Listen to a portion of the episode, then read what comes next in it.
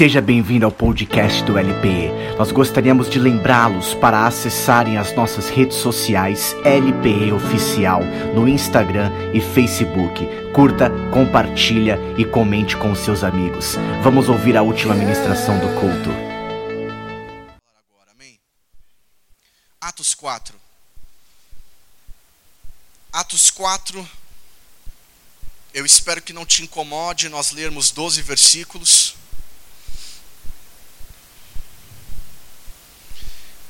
E depois nós vamos na sequência em Atos 5 e vamos ler mais 11 versículos. Eu estudei humanas, então eu não vou me atrever a fazer contas, né? Até mesmo para não passar vergonha, evitar o mico. Mas vá até Atos 4.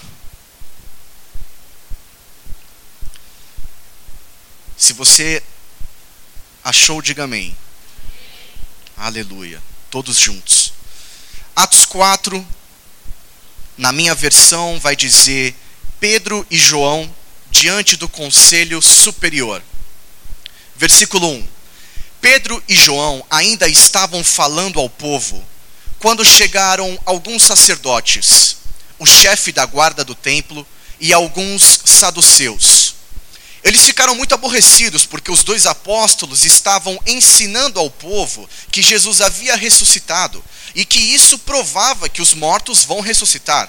Versículo 3. Então prenderam os dois e os puseram na cadeia para ficarem lá até o dia seguinte, pois já era muito tarde.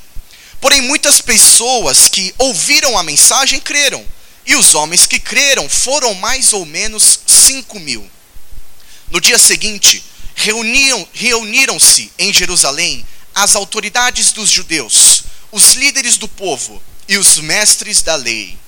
Nessa reunião estavam também Anás, que era o grande sacerdote, Caifás, João, Alexandre e outros que eram da família do grande sacerdote. As autoridades puseram os apóstolos em frente deles e perguntaram: Com que poder ou em nome de quem vocês fizeram isso? E no versículo 8, Pedro, cheio do Espírito Santo, respondeu: Autoridades e líderes do povo, os senhores estão nos perguntando hoje sobre o bem que foi feito a este homem e como ele foi curado. Pois então os senhores e todo o povo de Israel fiquem sabendo que este homem está aqui completamente curado pelo poder do nome de Jesus Cristo, de Nazaré. Aquele que os senhores crucificaram e que Deus ressuscitou. Aleluia. Jesus é aquele de quem as Escrituras Sagradas dizem: a pedra que vocês, os construtores, rejeitaram, veio a ser a mais importante de todas. E no verso 12, o último que nós vamos ler de Atos 4, a salvação só pode ser conseguida por meio dele, pois não há no mundo, pois não há no mundo inteiro nenhum outro que Deus tenha dado aos seres humanos por meio do qual possamos ser salvos. Atos 5, Atos 5. Versículo 1: Ananias e Safira. Eu amo essa história, irmão.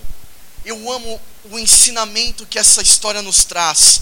Mas um homem chamado Ananias, casado com uma mulher que se chamava Safira, vendeu um terreno.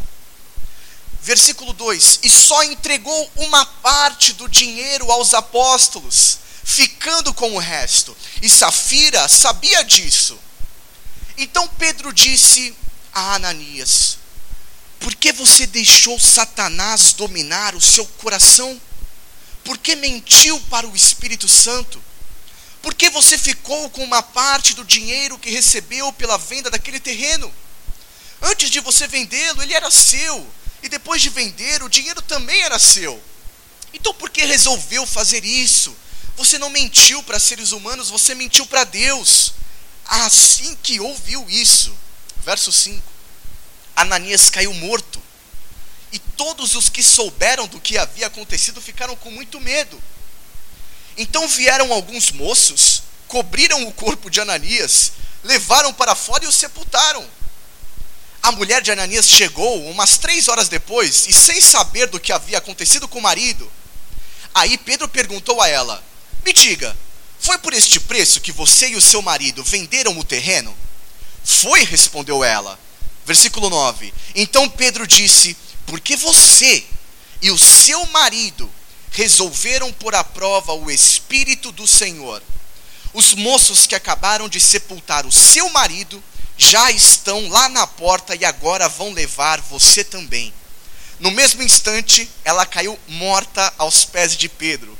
Os moços entraram e, vendo que ela estava morta, levaram o corpo dela e o sepultaram ao lado do marido.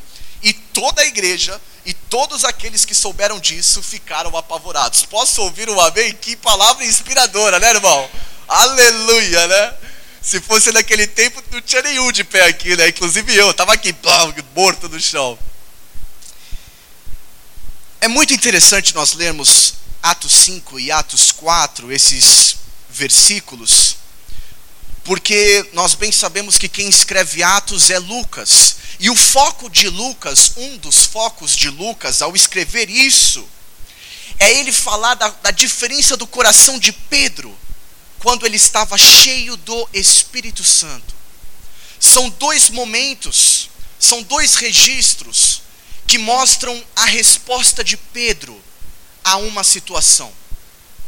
E aqui ele ele, ele nos descreve em detalhes qual é a resposta de Pedro quando o coração dele estava cheio do Espírito de Deus.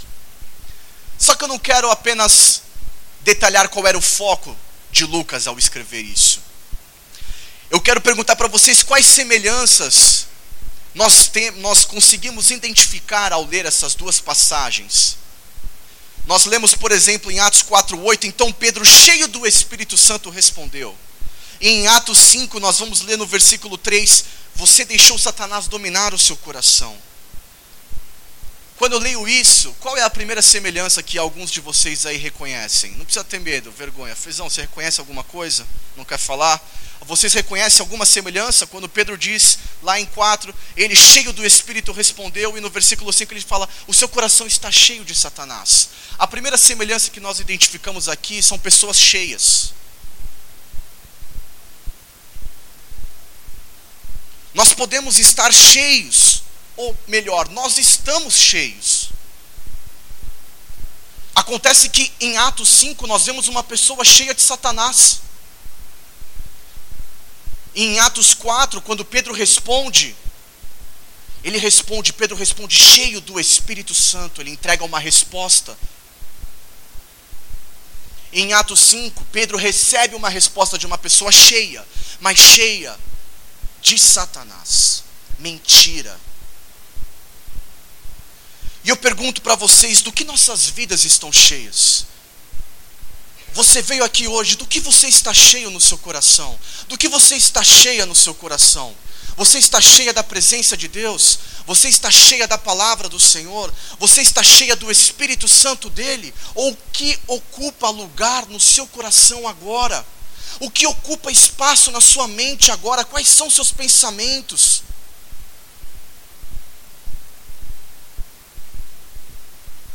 Outra semelhança que nós vemos nesses dois textos. Servo de Deus que fala para dentro e fala para fora da igreja. Em Atos 4 nós vemos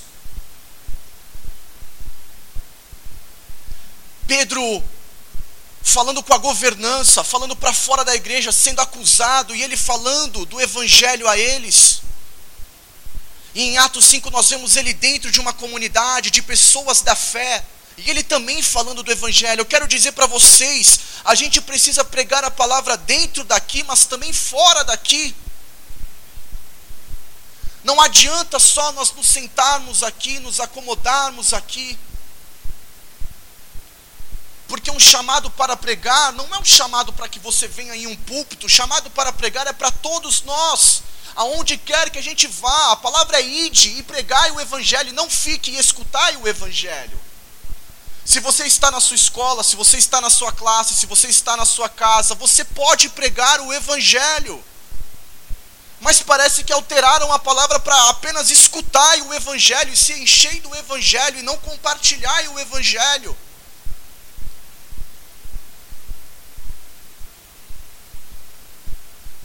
É muito confortável nós falarmos, mas não carregarmos as marcas. Nós precisamos falar menos e começarmos a ter mais marcas. E eu falo isso com o maior temor na minha vida, meu. Mas é o desafio que o Evangelho nos coloca. É a linha que o, que o Senhor nos coloca para de fato servi-lo. Temos falado muito e feito pouco.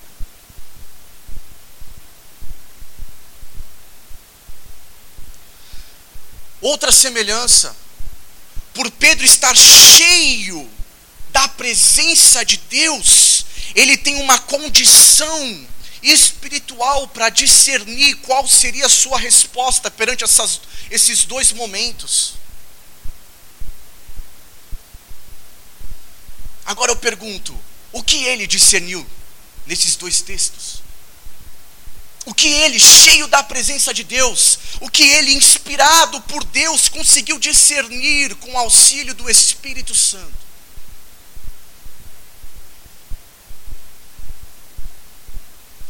Em Atos 4, o primeiro discernimento vai ser: as autoridades perguntam com que poder ou em nome de quem vocês fazem isso? E é a primeira coisa que as pessoas no mundo não conseguem compreender. Elas acham que para elas terem sucesso, elas precisam adquirir poder fora.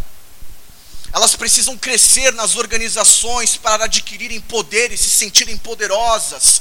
Elas precisam pisar em cima dos outros para se sentirem poderosas. Ela precisa puxar o seu tapete para que o nome dela esteja acima de todos os outros nomes.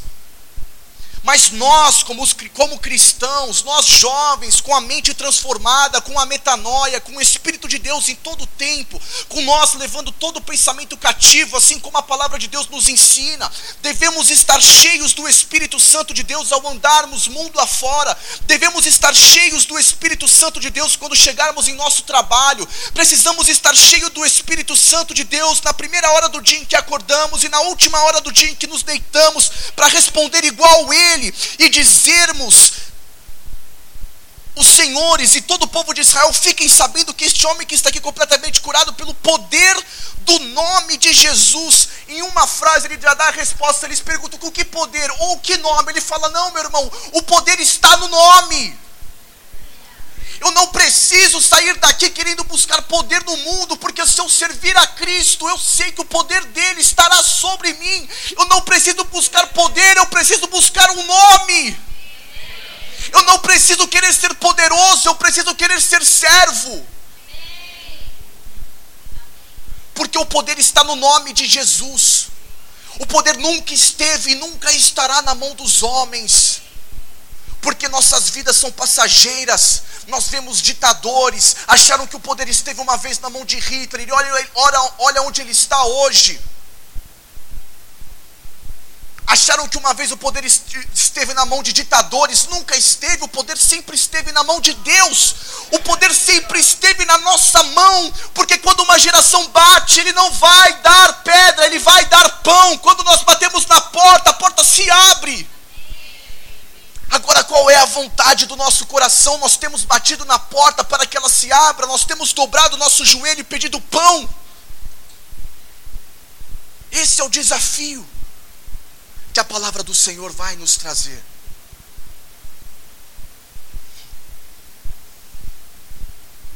Graças a Deus eu não preciso buscar poder no mundo.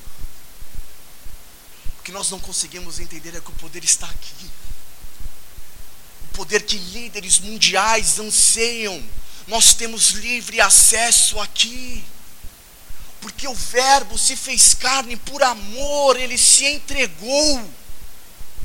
Por amor, o véu rasgou e nós temos livre comunicação com Deus. Pai nosso, Ele é Pai, Ele é Pai, Ele é Paizinho, Ele é Aba, Ele é amor e Ele é nosso. Mas eu quero aprofundar ainda mais com o que Pedro, cheio do Espírito Santo, consegue discernir no caso de Ananias e Safira, em Atos 5. Preste bem atenção nisso, meu irmão. Pedro ele vai discernir uma mentira que vem em forma de elogio. Uma mentira em forma de elogio. É isso que Pedro vai discernir em Atos 5. Em Atos, o livro de Atos, capítulo 1, 2, 3, nós vemos a manifestação do Espírito aqueles envolvidos na, aqueles que estavam envolvidos no contexto histórico, eles são empoderados pelo Espírito, eles vão, eles pregam. Mas, irmão, a partir Atos capítulo 4, 5 e 6, nós vemos a manifestação de Satanás contra a igreja. Nós vemos o levante do nosso adversário, nós vemos as estratégias de Satanás para parar a igreja. Em Atos 5, essa é mais uma das artimanhas de Satanás para destruir com as nossas vidas, com a minha e com a sua vida. E nós precisamos entender, nós precisamos absorver o ensinamento que este texto nos dá. Porque um povo só perece quando o povo não conhece a sua história.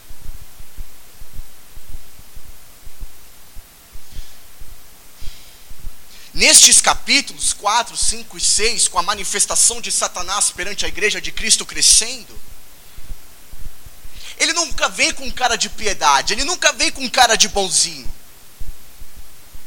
A tentação, Satanás querendo derrubar os cristãos daquela época, ele não vem com cara de bondade, com cara de piedoso. Ele não vem como bicho vermelho com tridente. Perdão, ele vem com cara de bondoso. Ele vem com cara de piedade. Ele vem com cara de uma boa pessoa. Ele vem com cara de uma boa oportunidade na minha e na sua vida.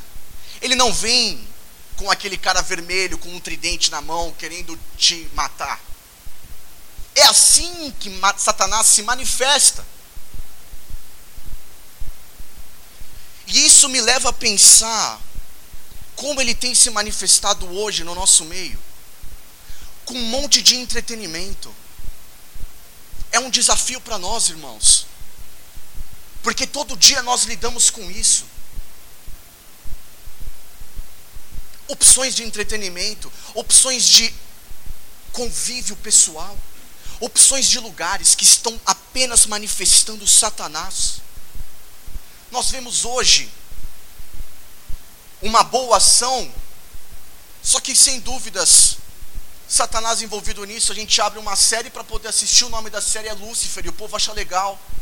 E eu confesso para você, irmãos, eu nunca assisti, mas na época que eu não estava casado, eu morava com a minha mãe, meu avô morava com a gente, e meu avô assiste Netflix e, cara, assiste qualquer coisa que tem, né? E vez ou outra eu ia lá, sentava, amarrava meu tênis para me arrumar, e ele estava assistindo Lúcifer, e aí de repente eu assistia aqueles 10 minutos, aí no outro dia eu ia amarrar, eu ficava assistindo 20 minutos, aí daqui a pouco eu estava assistindo um episódio, e eu confesso para vocês, a minha humanidade vai dizer que é legal mesmo, cara, é um baita de um ator mesmo.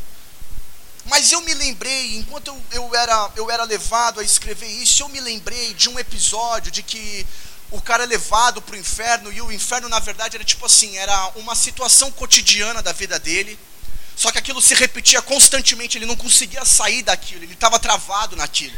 Então ele ia e ele voltava, ele ia e ele voltava, e aí ele começou a desesperar e ele viu que estava no inferno. E se você frequenta a nossa igreja, todas as quintas nós temos falado de Apocalipse, e eu espero muito, eu oro muito para que o Senhor capacite a pastora Cláudia a falar do inferno, meu irmão, porque nós precisamos ouvir sobre isso. Cristo sempre trouxe uma pregação que destacava entre nós fazermos uma escolha de viver um estilo de vida que nos leve ao inferno ou viver um estilo de vida que nos leve ao céu. E uma das coisas que eu ouvi é que uma das piores coisas que vai acontecer no inferno, meu irmão, é que não vão ser pessoas pulando lá no lago ardente, as pessoas ah, é você lembrar de que você teve a oportunidade de servir a Deus e você ficar na eternidade rangendo os dentes na completa ausência de Deus. Estudiosos vão dizer que as pessoas no inferno saberão o que elas fizeram. Mas elas não vão ter mais a oportunidade. Qual é o estilo de vida que nós levamos hoje?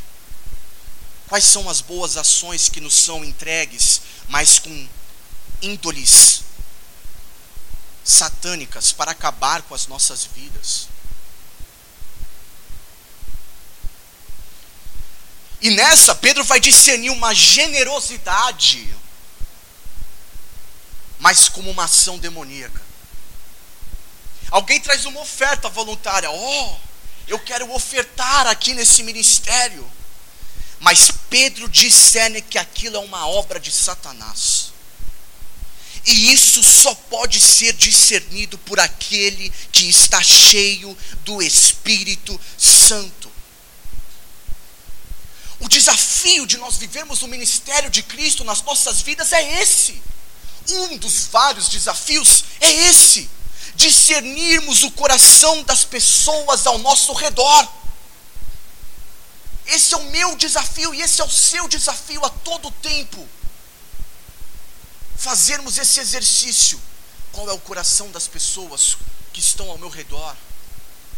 Qual é o motivo dessas atitudes que me são apresentadas? Será que eu devo ir nesse lugar? Qual é a atitude de eu ir a esse lugar? Esse é o desafio discernir o coração das pessoas ao nosso redor. Precisamos conhecer o coração das pessoas. Você quer conhecer o coração de uma pessoa que você caminha? Peça para que ela ore com você. Pois eu só conheço uma pessoa depois que eu ouço a oração dela, porque a oração permite que a sua alma se abra. A oração permite que você não fale mais com a sua mente, mas que você fale com o seu coração. Quer conhecer alguém? Ore com ela. Ore com Ele.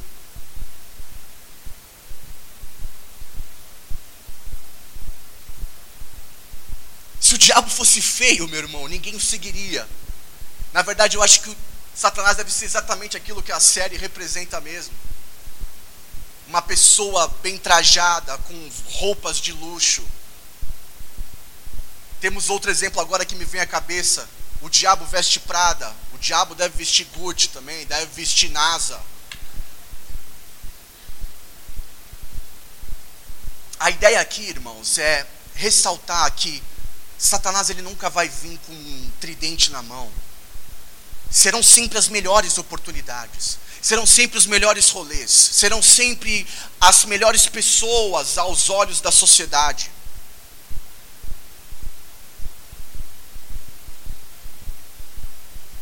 Ele nunca vai nos aparecer como uma má pessoa, mas, sem, mas sempre camuflado em ações mentirosas de bondade.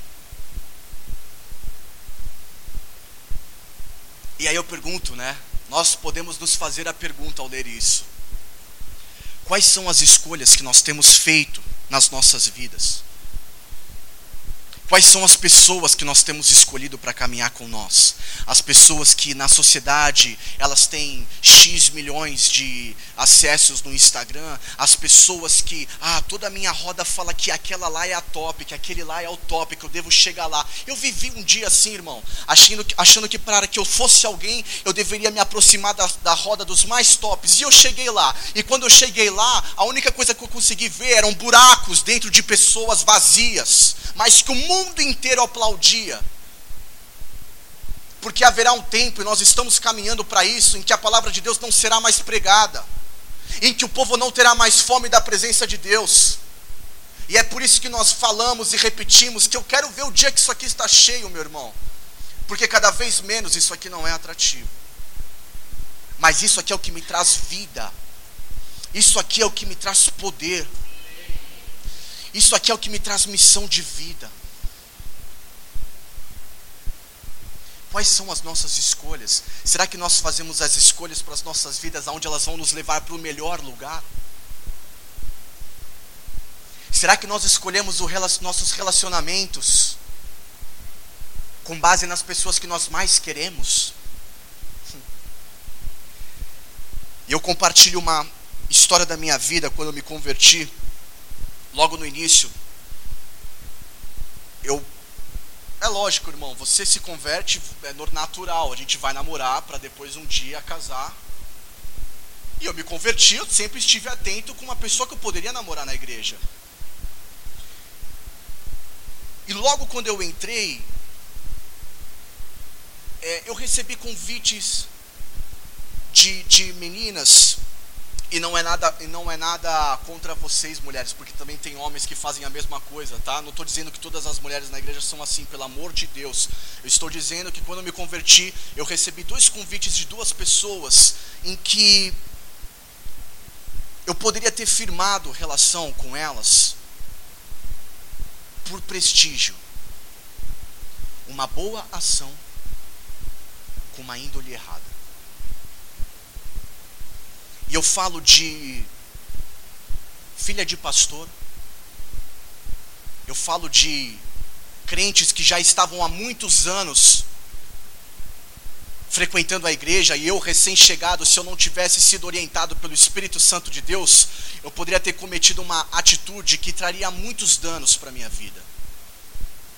E eu compartilho isso com você, eu não sei como você recebe essa mensagem, mas eu recebo com muita tristeza saber que ainda nós temos pessoas aqui dentro que agem com uma índole errada em seu coração. É muito triste isso. Me leva a dobrar o joelho nas minhas orações e chorar por isso. Porque eu quero te falar uma coisa. Vai chegar um momento na nossa vida com Deus que você vai precisar escolher entre a fidelidade e o sucesso eu optei viver com uma pessoa que caminhasse comigo em fidelidade, em fidelidade a Deus. E eu tive oportunidades na minha vida de escolher relações que eu atingisse o sucesso. E eu logo identifiquei isso e o Espírito Santo de Deus me alertou disso. E talvez se eu tivesse feito essa escolha, eu não estaria aqui compartilhando isso com vocês hoje.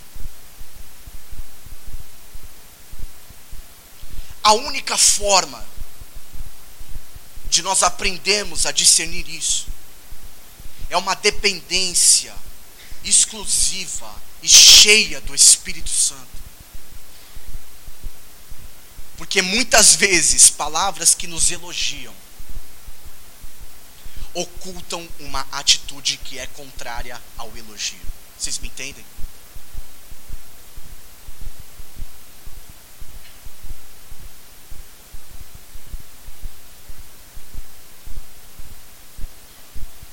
Nem tudo que tem cara de coisa boa é coisa boa, meu irmão. Aprenda isso. Nem tudo que tem cara de coisa boa é coisa boa. Nós temos sido inundados de coisas que falam para nós que é boa.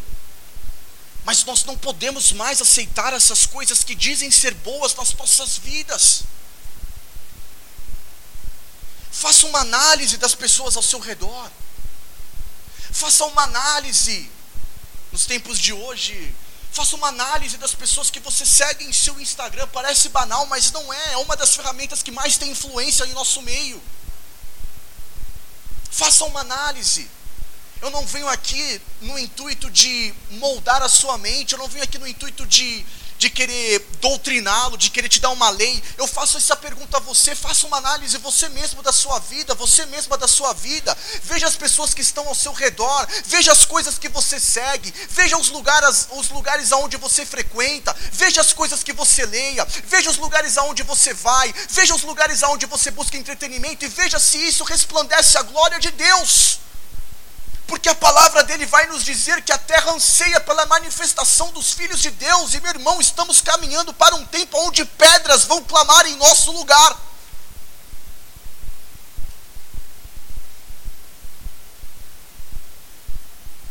E nós, parece duro compartilharmos uma palavra dessa, mas nós somos jovens, a força está no jovem, a força está em nós, e nós precisamos tomar esse posicionamento precisamos não estar conformados como as coisas vão.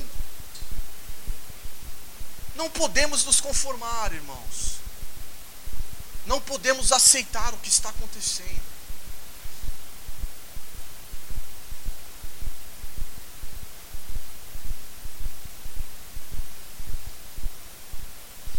Nós nos apoiamos mais na nossa experiência do que na dependência do Espírito Santo.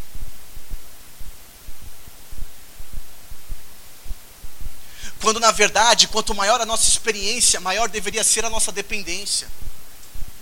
Eu vou te trazer para a prática o que, que é isso. Você vem na igreja e você já tem a experiência de vir na igreja, você já sabe como é que funciona. É só sentar, aguentar o louvor. Aguentar meia hora de louvor, senta, segura o olho para não dormir durante a palavra e sai. Nós achamos que nós somos experientes. Nós achamos que sabemos fazer acontecer, mas nós precisamos estar dependentes do Espírito de Deus. Não faça sua, suas vindas à igreja não vamos nós, não vamos eu, Gabriel, fazer desses nossos momentos uma experiência que nós já somos sábios. Nós precisamos fazer disso uma dependência. Eu não saio da minha casa no sábado porque eu já sou experiente. Eu saio da minha casa no sábado e venho até aqui porque eu sou dependente da presença de Deus. Para onde iremos, Senhor? Se só o Senhor tem as palavras de vida eterna. Oh Deus, quando Ele estava andando ao nosso lado, não era como o nosso coração se esquentasse, como um fogo vivo. O mundo lá fora não me dá isso. Eu não sou preenchido como um louvor como esse. Eu dobro meu joelho, começo a chorar porque eu não vejo isso no mundo. Eu não recebo isso no mundo. Nós precisamos ter uma dependência do Espírito Santo de Deus e pararmos de fazer esses encontros como gerentes, como pirâmides organizacionais. Isso aqui não é uma empresa. Isso aqui não é uma organização que eu vou tratar como meu trabalho, como meu emprego, isso aqui é uma dependência do Espírito de Deus. O culto é guiado pelo Espírito de Deus. O louvor é guiado, ainda que só duas pessoas, sem profissionais da música, mas a presença de Deus desce. Porque quando há uma dependência, nós podemos rejeitar a Deus e Ele vai falar: Eu te amo, mas não quero interferir. Mas quando Ele ouve pessoas clamando o nome dEle, Ele libera a sua presença. E graças a Deus, eu sei que neste lugar nós temos clamado pela dependência de Deus.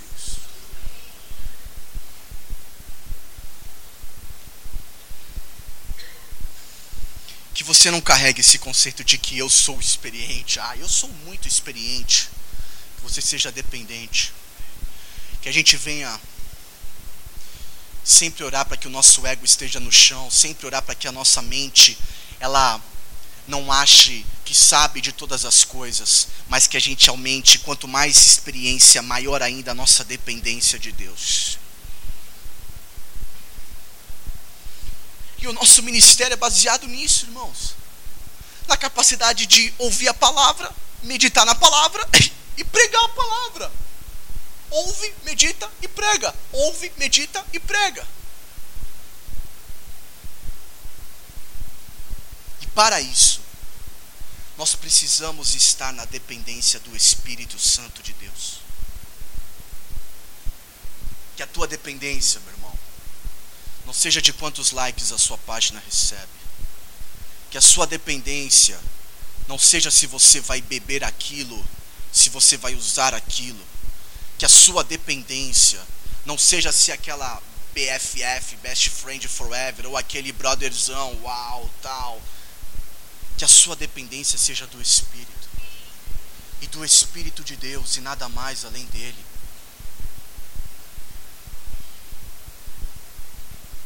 Nós vemos o Espírito de Deus agindo aqui. Um culto, uma vez em que nós confessamos as nossas dificuldades, as coisas que nós precisamos de oração e ficamos aqui confessando, confessando, orando junto com os irmãos. Um lugar onde o Espírito Santo de Deus está vivo. E eu quero dizer para vocês, irmãos, se vocês tiverem dúvidas, lembrem deste momento aqui agora, porque o Espírito de Deus está aqui, irmãos. O Espírito de Deus não está nessa placa, o Espírito de Deus não está em artistas neste lugar. O Espírito de Deus está em crentes unidos, em uma família que caminha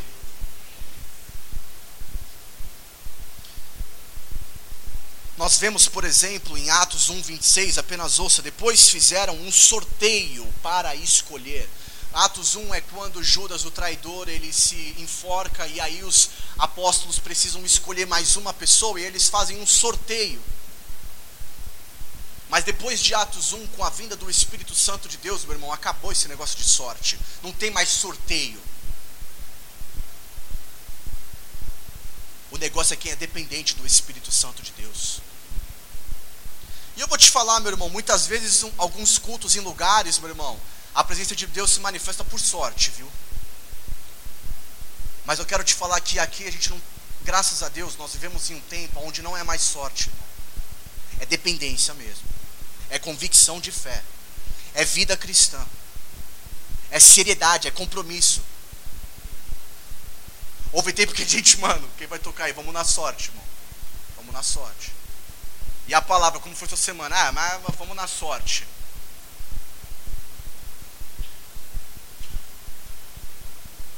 Já diz o ditado, né? Vai na fé, não na sorte, né?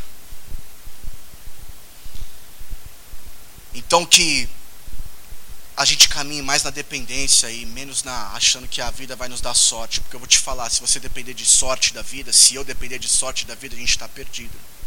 Nós vamos nos frustrar lá na frente, não vamos saber ter resposta para situações.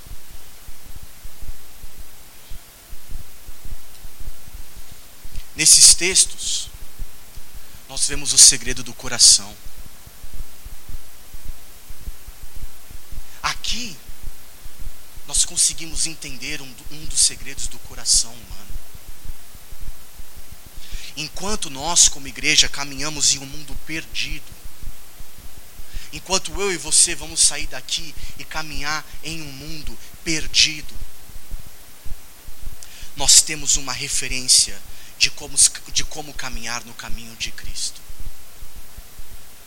Nós não podemos permitir que o mundo venha a afetar o nosso chamado com Deus. Nós temos um chamado, mas nós não podemos aceitar que as propostas do mundo venham roubar o nosso chamado, venham esfriar o nosso coração, venham fazer o nosso coração ser um coração de pedra. Nós temos uma referência, o nosso coração humano sempre irá desejar as coisas mundanas, mas nós temos uma referência, e quando isso acontece, meu irmão, nós nos debruçamos na palavra, nós dobramos o nosso joelho e vamos lá ler salmos, ora salmos, e vai indo, e vai indo, e vem na igreja, e compartilha com o irmão que é cristão, e vai caminhando na fé. Esse é o exercício que nós temos que fazer. Deixa eu te falar uma coisa: Jesus caminhando no deserto, 40 dias, Satanás aparece para ele e fala: Olha, Senhor, transforma transforma essa pedra em pão. E o Senhor fala: nem só de pão viverá o homem. Vocês acham que o Senhor estava falando a palavra dele para converter Satanás? Achando que Satanás ia ajoelhar e falar: Ó oh, Senhor, eu aceito o Senhor como o Senhor e Salvador da minha vida e acabou a história? Não, meu irmão. É porque Jesus, Jesus, no deserto, na provação, andando no mundo, na presença do próprio Satanás, o Senhor não falava a palavra para Satanás, ele recitava a palavra para ele mesmo, para ter o caminho a qual ele devia andar. Que quando situações aparecerem nas nossas vidas, que quando nós fomos provados, tentados, e nós seremos, você tem a palavra. É o famoso clichê que nunca falha, irmão. É o famoso clichê que nunca falha. A gente precisa ter palavra empenhada, precisa ler a palavra.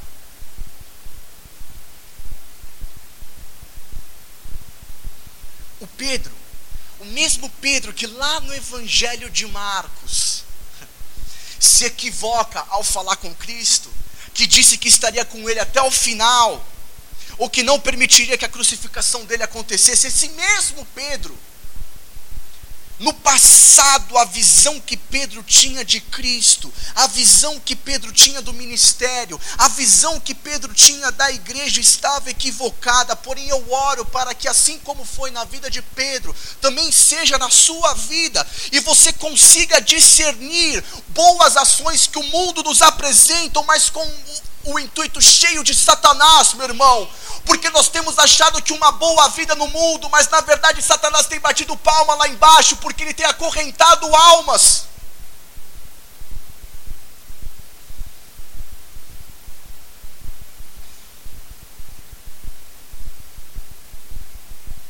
O mesmo Pedro que disse: Não, Senhor, não vá se crucificar. Não, Jesus. Eu vou te acompanhar até ao fim. Ele falou: Pedro, antes que o galo cante, você vai me negar. Mas aqui nós vemos Pedro pregando juntamente com João, convertendo cinco mil. Depois ele prega e converte mais outros mil.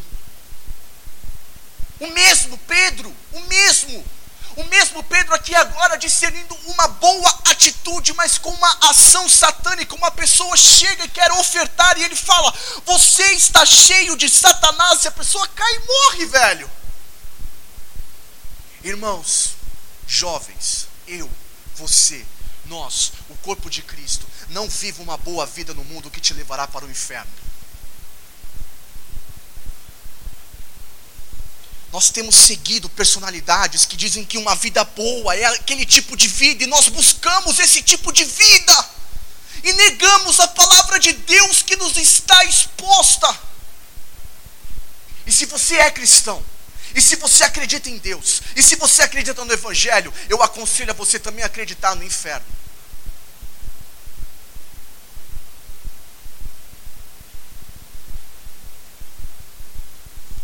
Não vivam o estilo de vida bom que o mundo prega, mas que nos acorrenta. Não vá a lugares bons que o mundo diz que é bom e você viva uma vida frustrada. Irmão, eu não sou contra, nós temos bons momentos, tá? Não tem nada mal sei lá no Beach Park em Fortaleza, irmão. O cão não vai aparecer lá no, no tubo de água, não, irmão. Fica tranquilo. Tá? Eu não estou dizendo para a gente andar se martirizando. Ah, eu sou cristão. Ah, não, olha essas crianças brincando, eu vou ficar aqui. Não estou falando isso, não estou falando para a gente ser religioso, bitolado. Eu só estou falando, não permita que essas coisas ganhem o seu coração, irmão.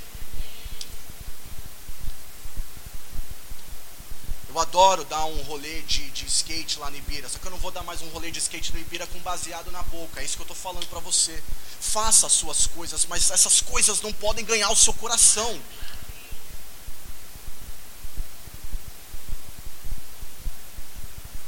E eu termino dizendo para vocês: para discernir o que não está escrito, requer a ajuda de Deus. A tentação quase nunca vem com cara de coisa ruim. Caso contrário, ela perde a capacidade de nos seduzir. Que você tenha discernimento. Feche seus olhos, irmão. Vamos orar. Eu quero orar com vocês.